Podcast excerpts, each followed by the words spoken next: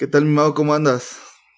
Mi buen Jorge, muy bien. Bueno, de estabilidad emocional se podría decir bien. Pasé un, un, fin de semana muy complicado, saludablemente hablando, pero pues ya estamos aquí de vuelta, dándolo todo. ¿Qué tal, San Cris? No, hombre. Vi que anduviste pues con todo en la feria, ¿eh? ¿Cómo estás? Cuéntalos, pues a nuestros escuchas. Con, aquí pues fuimos a, fuimos a ver a Alex Intec ahí con el buen Chelito, le mandamos un saludo. Estuvo muy agradable, una buena velada, muy buenas canciones y pues que él no tenía mucha fe del concierto, pero pues terminó fascinado. ¿Te echaste unas chelas? No, ¿qué pasó? No, ahora sí me, me abstuve. Eh, estuve ahí pues dos días grave después del concierto. Eh, mucha fiebre, pero pues ya lo logramos controlar. Todo, todo está funcionando bien. No, Moenia no pude tampoco ir a verlo, pero pues ya, ya con uh. Alex Intec basta. Está bien, está bien. ¿Qué dice, ¿Qué dice la CDMX? Está cabrón, está cabrón. Llegué, llegué triste de que regresé del rancho, entonces me tuve que chingar unos tacos, ¿no? Es, sano, es justo y necesario unos tacos de aquí de la Ciudad de México. Pasaste de comida, ¿no? Poquito nada más. Nada más fue para el gusto. Pero bueno, empezamos, ¿no? que ya estás acá. claro. empezamos.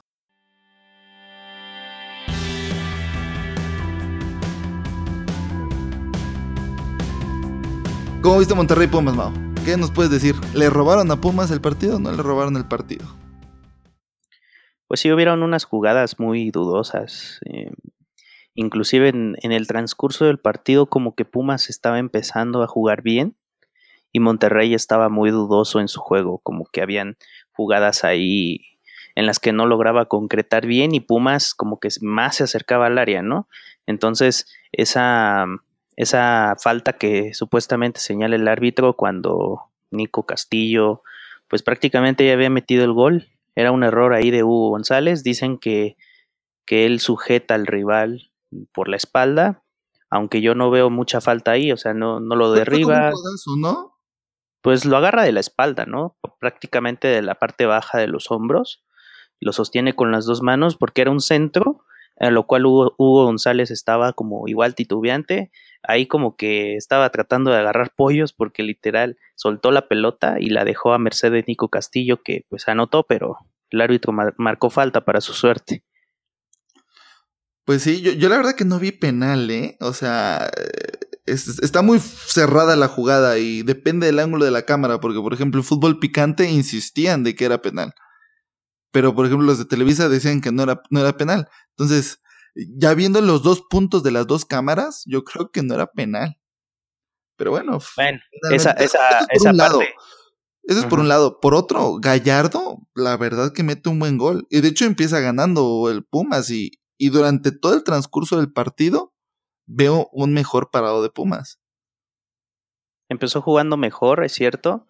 Yo siento que Gallardo corre con suerte en ese gol, porque si te das cuenta, él intenta como que tirar un centro, le sale un tiro centro. Hace una mague primero, ¿no? Hace una mague y tira exactamente un tiro centro, tiene razón. Se quita el defensa, se quita el defensa, pero de ahí tiene esa oportunidad de poder eh, esquivarlo, tirar, a lo que también Hugo González, yo siento que ahí pudo haber hecho otra, otra cosa. Le faltó. Pero tal vez no, le, no tenía la visión porque está viendo de jugadores. O sea, tiene razón, fue un poco de suerte, pero también la jugada de, de Gallardo de tratar de arriesgar. Ahora ya entiendo por qué es el favorito de Osorio. ¿Por qué? Porque pues estos últimos partidos que le, que le he visto jugar, ha jugado buenos partidos. No juega mal el chico. O sea, sí tiene facultades. En Pumas tiene todo. En, Pumas tiene facultades para poder desarrollar su fútbol. El problema es que en la selección no se le mete a jugar en donde él se siente más cómodo. Como con todos los jugadores de la selección. Sí, la verdad en el partido estuvo bien, pero como que sí le hizo falta a Pumas ser un poco más eh, fuerte en cuanto a la delantera, como que el mismo transcurso del partido, como que Monterrey doblegó a Pumas en ciertos instantes, y hasta que pues sucede esa, esa jugada polémica, ¿no? De la que comentas. Entonces, eh, pues sí, Pumas se ve afectado por el arbitraje en cierto modo, igual esa, esa barrida de Abraham González, que para mí, la verdad, no era, no era tarjeta roja, ahí también le termina quitando una parte crucial de, de jugar a la pelota. Puma se encuentra perdido sin Abraham González. En algunas jugadas estaba más presente, pero pues eh, se tuvo que se tuvo que ir y al menos ahí siento que, que el factor de, de, jugar con 10 hombres sí le afectó mucho. Pero bueno, sí, al final de cuentas, este, con Pumas pasó algo muy, muy extraño esta temporada, ¿no? Que empieza muy bien y los últimos siete partidos, seis partidos, ha venido en picada. A ver cuál es el destino de David Patiño. Particularmente me gusta el trabajo de él. No sé si es una cuestión de garra de los jugadores. Pero yo, pensé cuando platicamos la semana pasada que Pumas iba a ganar este partido contra Monterrey. Estaba jugando bien, pero pues como dices, esos resultados adversos, al menos yo sí tenía la, la intención de que pudiera ser más en Monterrey y pues termina ganando cómodamente, ¿no? De hecho, el segundo gol de Monterrey eh, va de una jugada igual a balón parado en la que el pollo Saldívar quiere como atajar la pelota, en lugar de mandarla hacia atrás, la, la avienta hacia adelante y pues se la sirve en charola de plata para el segundo gol.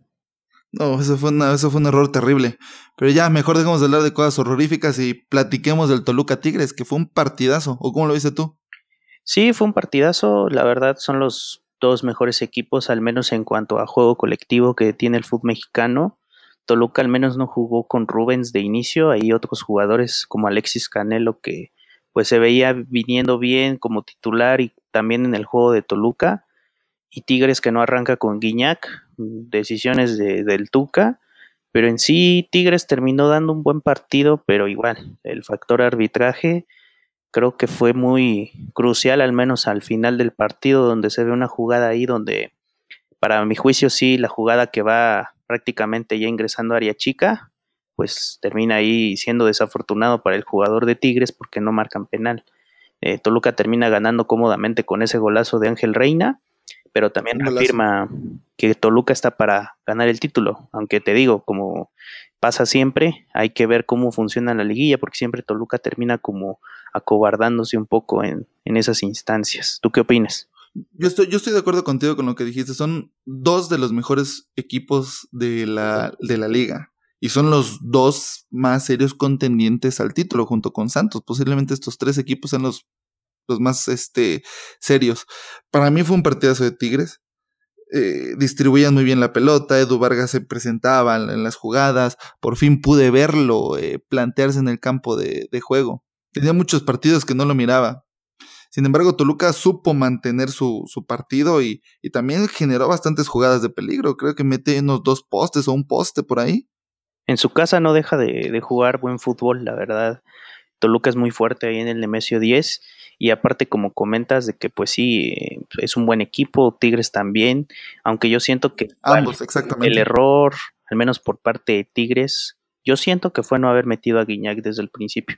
Es un jugador que te contagia, que te pone ánimo, que pone mucha fuerza al juego y aparte que pues él nunca se rinde, ¿no? Vemos en, bueno, cuando juegan en eh, como locales, al menos eh, él es el que pone el espíritu, el alma del equipo prácticamente. Entonces yo siento que ahí fue un pequeño error del Tuca, ¿no? Sí, sí estoy de acuerdo contigo de que Guiñac es un jugador fuera de serie y que probablemente es el mejor jugador de la liga. Pero también creo que el equipo de Tigres está hecho para que Guiñac luzca. Entonces, eh, también hay que darle un poco de mérito a los demás jugadores del equipo.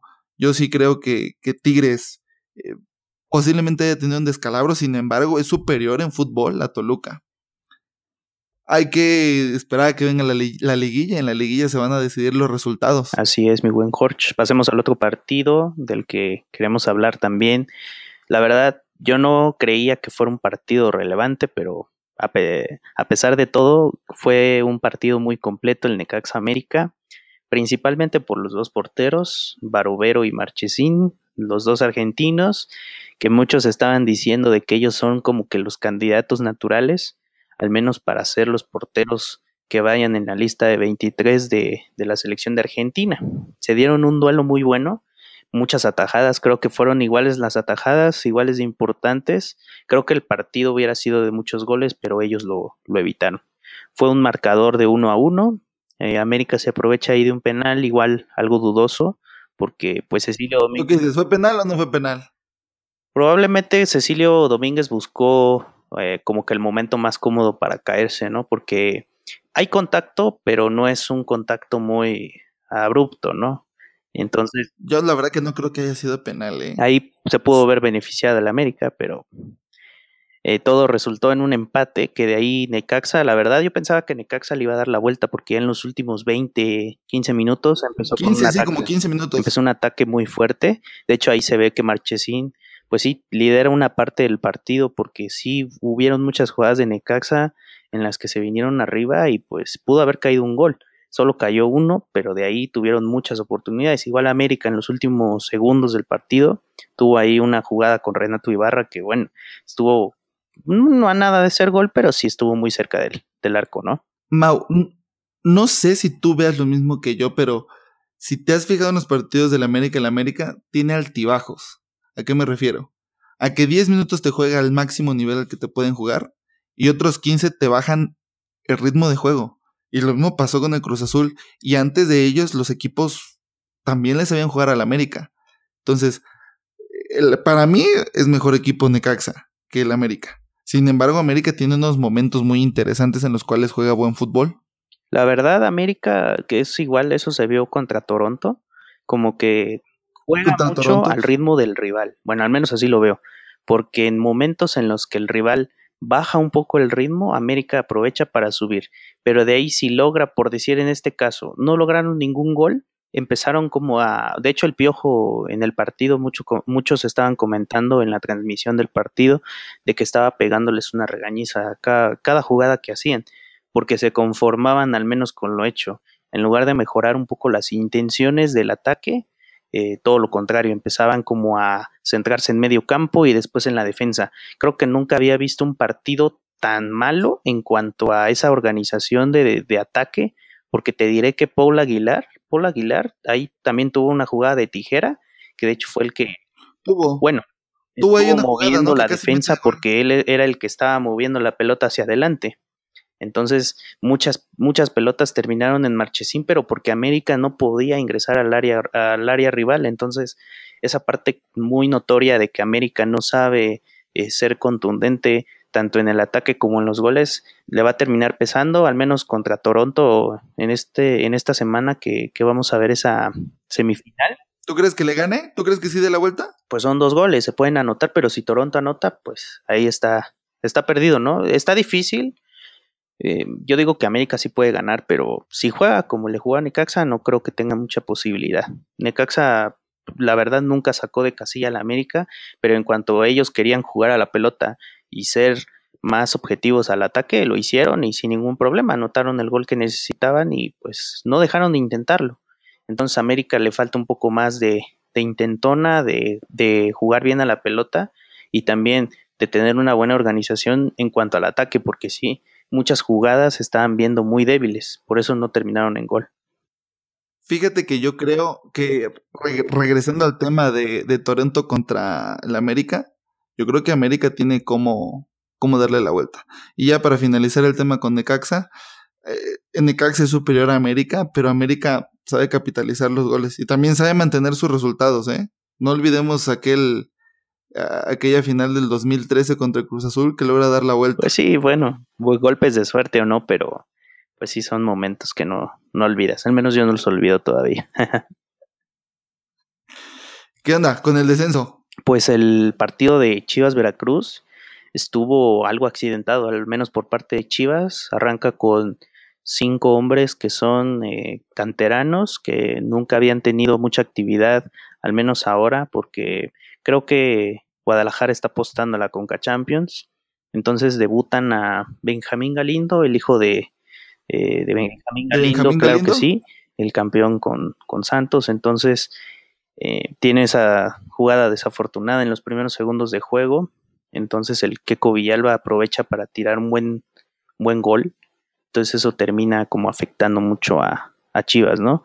Ya después en el segundo tiempo empieza Pizarro a jugar la pelota empieza como a dirigir a todos, pero igual en muchas jugadas estuvieron intentándolo mucho tiempo, pero pues el resultado así quedó. Mira, a mí me gusta mucho el trabajo de Matías Almeida con, con Chivas.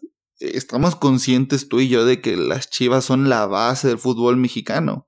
O sea, son básicamente, eh, es básicamente el único equipo que trabaja las fuerzas básicas del fútbol mexicano como se tiene que hacer. Afortunadamente ahorita llegó Gabriel Paco de Anda para llegar a, echarle la mano a Almeida. Y me gusta mucho la idea de que esté intentando sacar de la cantera y debutando a los jóvenes. Eh, si te diste cuenta, creo que el, el, partido queda en posesión de balón como 65-35, algo por el estilo. O sea, el fútbol que maneja Chivas domina completamente al Veracruz. Desafortunadamente, dominando el partido no ganas los partidos, ¿verdad? Se gana metiendo goles y Veracruz tuvo una chance y logra meter el gol. Sin embargo, Chivas es el, el, que tiene la pelota, el que construye un buen fútbol con base en la entrada de Pizarro, tú lo acabas de decir muy bien. Esperemos de que lo lleve nuestro querido colombiano, ¿no? ¿A quién te refieres? Al director técnico de la selección mexicana. Yo creo que va a terminar llevándolo. Ha tenido buenos momentos y igual le puede dar variante de juego a la selección. Y del Cruz Azul WAP, ¿qué, qué opinas, mi Jorge? ¿Cómo lo viste? Pues a mí me da mucha tristeza mi Cruz Azul. A pesar de que sí gana por un penal, eh, que si era penal, realmente si era penal, una, una, falta de, del Maza Rodríguez. Eh, el Cruz Azul otra vez regresó a su falta de garra. O sea, después de ese 5-0 que le clava al Pachuca, no le he visto nada. Contra Puma sí logra M de mantener un buen ritmo de fútbol por momentos, contra América igual, pero otra vez regresó a esa falta de empatía con su juego. Caixinha no está contento. Y yo miraba que Caixinha gritaba y gritaba y gritaba en la transmisión del partido de encabronamiento de que el, de que el Cruz Azul no puede hacer nada. Edgar Méndez daba la espalda a los balones, Ángel Mena igual, como, así como sin, sin inteligencia estaba jugando la pelota, ¿sabes? Eso es por un lado. Y creo que hubo instantes en el que el Lobos WAP es mejor que el Cruz Azul. Hay unos respingos por ahí de fútbol del Lobos WAP en el primer tiempo que te hace dudar del fútbol del Cruz Azul. A mí me da mucha tristeza porque pues es, es mi equipo, ¿verdad? Pero más allá de eso, creo que igual el Lobos WAP dejó de hacer muchas cosas al final. Al final tuvo unos momentos de dominio de balón que no hace nada. El Maza, qué grosero meter ese, ese brazo cuando viene el balón en vez de tratar de dejarlo ir cuando no viene ningún delantero del Cruz Azul. Ya se estaba desesperando, ¿no? Y al menos el propio Caixinha, hablando de Cruz Azul, no está contento con lo que está viendo, aunque la verdad, para serte muy sincero, siento que hacen falta un poco más de convergencia entre el técnico y los jugadores porque tanto Caixinha exige mucho y también los jugadores se pierden mucho en su esquema táctico. Los últimos partidos de Cruz Azul ha tenido instantes muy buenos, así como lo dice el de Pachuca, ese partido fue muy bueno. Nunca habían tenido ese funcionamiento, al menos en lo que va de, de torneo. Entonces sí, como que necesitan un poco más de convergencia, porque si no van a terminar perdiéndose mucho ni, ni cualquier técnico que venga, ni que sea europeo, no los va a levantar si no existe esa convergencia entre el técnico y los jugadores. Pues para eso está el coaching, ¿no? O sea, los llevan al psicólogo para que se quiten ese pensamiento que dirían en deportología, no voy a ser una mierda, pero sigo siendo una mierda. O sea, para eso los están llevando. En teoría, ya después de cuatro o tres jornadas en las que están trabajando con el coaching, deberían de haber hecho un cambio Han venido de más a menos. Pero pues bueno, ya que, ¿qué podemos esperar ahorita de Cruz Azul? Ahora bien, Buap, pues lo platicamos en la semana, ¿recuerdas que fue una terrible decisión haber sacado a Rafa Puente Jr. de la dirección técnica? Él estaba dando, creo que es el mejor ejemplo de, de convergencia entre jugadores y técnico, porque él era muy sincero, pero al menos él sabía como que puntualizar esas fallas en mejoras. Eh, él, explicaba muchas cosas de su juego en conferencia de prensa y los jugadores reafirmaban eso en la cancha. No sé si te dabas cuenta, pero cada conferencia que daba Rafa Puente Jr. ahí en, en la sala de prensa era como hacer esos apuntes en los cuales él había fallado como técnico, pero también hacía ese contraste de que sus jugadores no estaban al menos eh, centrados en su juego. Ya después los partidos pasaron, eh, creo que Lobos Buap pierde no por eh, Rafa Puente, la verdad. Creo que no había visto un equipo tan bueno como Lobos Buap, al menos de, del ascenso para ya la primera división. Creo que. Pero la temporada pasada. De hecho, eh, han venido de más a menos, pero también los rivales que le han tocado, al menos en cuanto a el, la, la, la, jornada, pues sí les ha tocado como eh, esos rivales que no quieres enfrentarte, ¿no? Pues al menos la semana pasada tuviste ahí un, fallo en esa parte de la dirección técnica, que de hecho también el, el que ahora es el técnico, pues no quiso aceptar esa parte de que Rafa Puente pues sí era importante. De hecho, no sé si viste que en la conferencia de prensa de este partido le preguntaron de Rafa Puente que por qué no, no buscó al menos eh, una, una buena salida de su parte y pues él no contestó nada. O sea, como que quiso quedarse al mando de todo cuando él ni siquiera pues era parte fundamental de eso. Entonces sí, ahí falla Lobos WAP, la directiva, pero bueno. Pero vamos a ver qué es lo que sucede, ¿no? ¿Quién desciende? ¿Quién desciende entonces? Quedan tres partidos. Si Lobos WAP hace siete, se salva. ¿Si los hace o no los pues hace? Pues ahora lo veo más complicado, ¿no? Entonces, como está jugando Veracruz, la verdad tiene mucho sentimiento ese equipo. Yo digo que tristemente Lobos WAP va, va a descender. Pues yo quisiera que se quedaran, la verdad pero debido, o sea, la lógica indica que Veracruz es el que se va a quedar, o sea, a pesar de que Chivas le dio un gran partido y Veracruz gana, ¿eso qué significa? Que se va a quedar Veracruz. Pero bueno, así es el fútbol mexicano. Va, entonces, ¿cómo, cómo quedó la jornada, mi Jorge? Cuéntanos. La jornada queda con un 6 a 2 de Pachuca al Puebla, la verdad que sí me sorprendió, porque el Pachuca venía desplegando un muy mal fútbol y el Puebla había jugado bien. Creo que está en posición de liguilla, ¿no? Está cerca de clasificar. sí, está cerca empezó mal, empezó mal y empezó eh, desplegando todo mal y ahora a tres fechas de acabar, pues ya está en octavo. Qué cosas, ¿no? Puede clasificarse y fue el dolor de cabeza del Cruz Azul porque el pueblo fue responsable de que se hayan quedado sin Copa MX, pero bueno. El Tijuana Atlas 2 a 2. Cruz Azul Wab, ya lo dijimos, 1 a 0, gana el Cruz Azul por un penal. Monterrey Pumas gana 2 a 1, como lo analizamos hace rato. Morelia León gana 3 a 2. Fíjate que los dos equipos me causan mucha intriga. Porque en ocasiones juegan bien, en ocasiones juegan mal. Bueno, aunque ahorita León ha venido con una baja de juego bastante grande. El Morelia tiene altibajos muy extraños. Y eso va a terminar pesando en algún partido importante, al menos cuando Monarcas no se vea tan bien en la delantera, Ruidías va a meter los goles. Se dice, ¿no? Que él es el mejor delantero por goles en, la Liga MX. Necaxa América 1-1, como lo analizamos hace rato. Veracruz le gana al Guadalajara 1-0. El Toluca le gana 1-0 al Tigres. Y finalmente el partido de hace ratito, Santos contra Querétaro, 3-0. Bueno, era evidente, el Santos viene desplegando un buen fútbol, es el contendiente al título. ¿Cómo están las posiciones? Pues mira, la verdad la, la tabla se está moviendo extrañamente en la parte de abajo.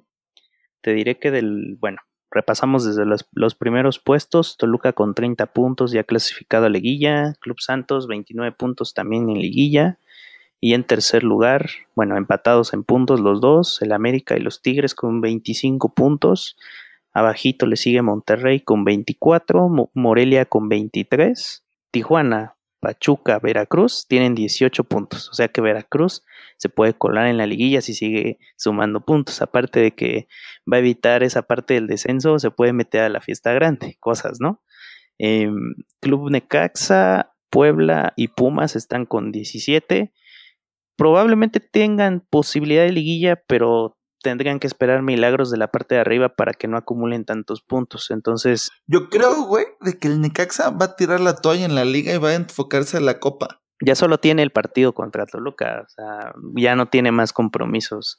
Yo siento que Necaxa va a tratar de meterse, pues digo, están, eh, tienen pocos puntos de diferencia respecto a Tijuana, o sea, entre el séptimo y el diez solo hay un punto de diferencia. Entonces, si Tijuana, Pachuca se confían y empiezan a perder partidos otra vez, Necaxa se puede meter junto con Puebla, inclusive Puma se podría meter, pero tendría que ganar ya estos tres partidos para poder tener más posibilidades, ¿no? No, bueno, Puma yo creo que ya lo podríamos descartar, pero, o sea, Necaxa, yo creo que en el partido que viene, que es esta semana, ¿no? Sí, sí, sí. Lo va a dar con todo contra Toluca. Y, va a tener que ceder un poco el otro partido para que no se le vayan a agotar los jugadores, se le vayan a lesionar. Sí.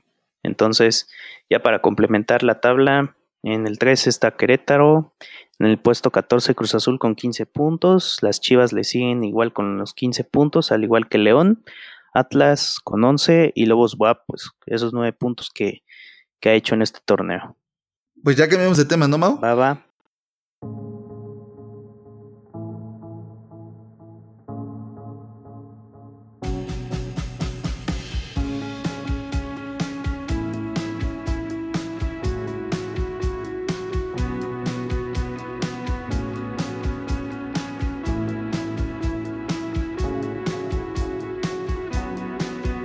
Empezamos con el partido, bueno, al menos yo digo que el partido más relevante de, del fin de semana, ese partido de, del City contra el United, que a decir verdad, ese partido fue de arriba abajo, ¿no? Vimos a un Manchester City que estaba dándolo todo en la primera parte, termina con un 2-0 en, en, el medio tiempo, jugando bien, con decirte que Ilka y Gundogan terminó metiendo un buen gol, se hace una, ahí una ruleta en el área grande para quitarse los defensas del Manchester United y empalma un buen gol. Y ya en la parte complementaria, pues el United se vino arriba. No sé qué le pasó a, a Pogba, pero pues hizo dos grandes goles que acercaron a, al United. Es un jugador muy criticado, ¿no? O sea, yo leía la prensa inglesa y le dan con todo a Pogba. Pues sí, tiene muchas cosas ahí, ¿no? Pero para mí es un jugador con cualidades. Ahora bien, de que no embona bien en el plan de juego de Mourinho es otra situación. Tiene altibajos este chavo, la verdad. Siento que esa parte de que lo compras por 105 millones, al menos unas de las transferencias más caras en el fútbol mundial, como que sí le levantas un poco el ego, ¿no? De que, pues sí, sí es un jugador de calidad, pero igual, como que ha tenido un poco más de, de suerte que otra cosa, porque el fútbol que desplegaba en la Juve, pues era era el mejor, ¿no? Creo que por eso el United termina contratándolo, pero no ha, no ha terminado de mostrar su mejor versión, al menos en este partido le fue muy bien, le ganan al City y con esto evitan que el City se corone todavía como... ¿Y tú crees que es un, es un resultado justo? Pues el United se vino arriba, ¿no? Fue contundente, empató Yo creo... rápidamente, entonces el United pues... Está bien, tienes razón yo estoy contigo en que fue contundente, pero no creo que haya desplegado el mejor fútbol, ¿eh? o sea, el mejor fútbol fue el minutos, Manchester City. 15 minutos de fútbol. 45 minutos son completamente del Manchester City, estamos de acuerdo. El primer tiempo. O sea, exactamente, el primer tiempo. Es increíblemente abrazador su, su fútbol, muy superior, muy característico de Pep Guardiola. Sí. Vemos cuando regresan del, de la charla técnica, no sé qué les habrá dicho Mourinho, los, los regañó, los motivó, quién sabe qué les habrá dicho, que en 15, 20 minutos le dan la vuelta al partido. Y de ahí otra vez vuelve a caer el partido para el City. El City sigue dominando, dominando, dominando, nada más que ya no tienen la misma eh, energía o la cuestión táctica del United es suficiente como para poder aguantar los embates de, del City. Yo hasta siento que se confió el City, porque en ciertas partes, como que el United llegaba, al menos en el primer tiempo, y ya de ahí casi al área grande se perdían las jugadas. En el segundo tiempo, sí fue un poco más eh, llegador el United en el sentido de que ya podían concluir esas jugadas. No sé si el City se confió en esa parte Iban ganando 2-0, estaban arriba del United en juego, en marcador, en todo. Pero igual yo digo que Mourinho tuvo que ver ahí en la charla técnica y pues los motivó de alguna manera, ¿no? Sí, una, una puteada que les puso que les motivó. Así es, mejor.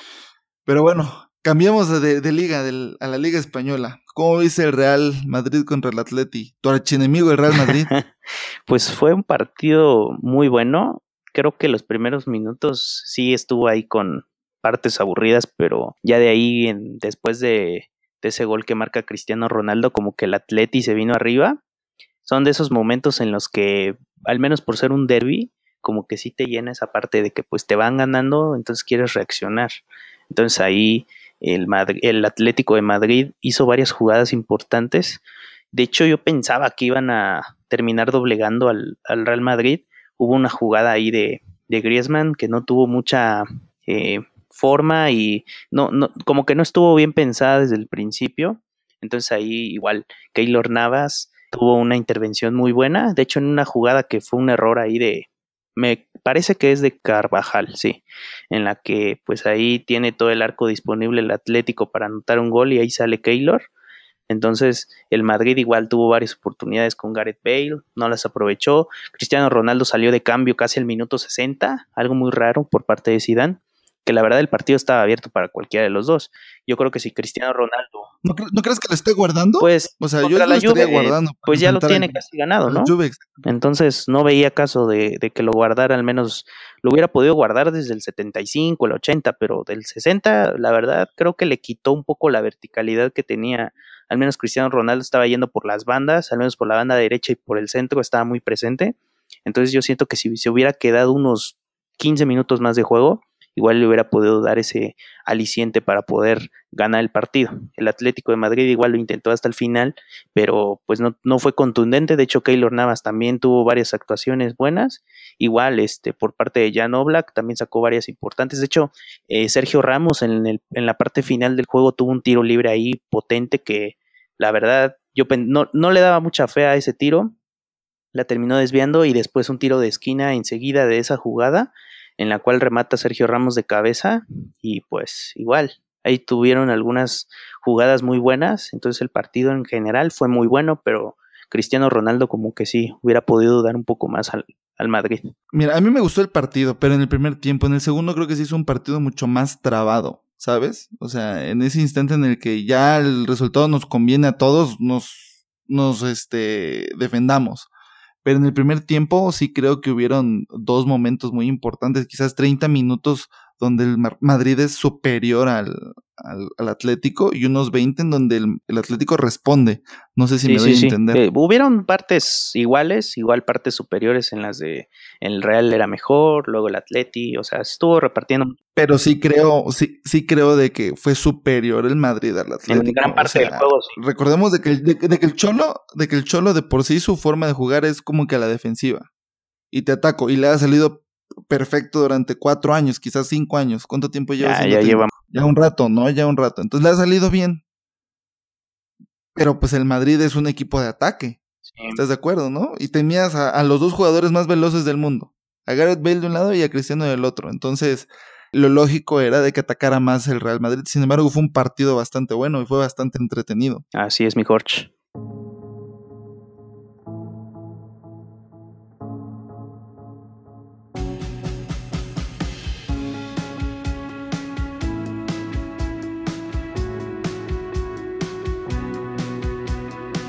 Tus pronósticos. Ya ahorita dijiste de que la lluvia ya no tiene nada que hacer contra el Madrid. Pasando a la Champions, así es. La verdad, ese partido lo veo liquidado.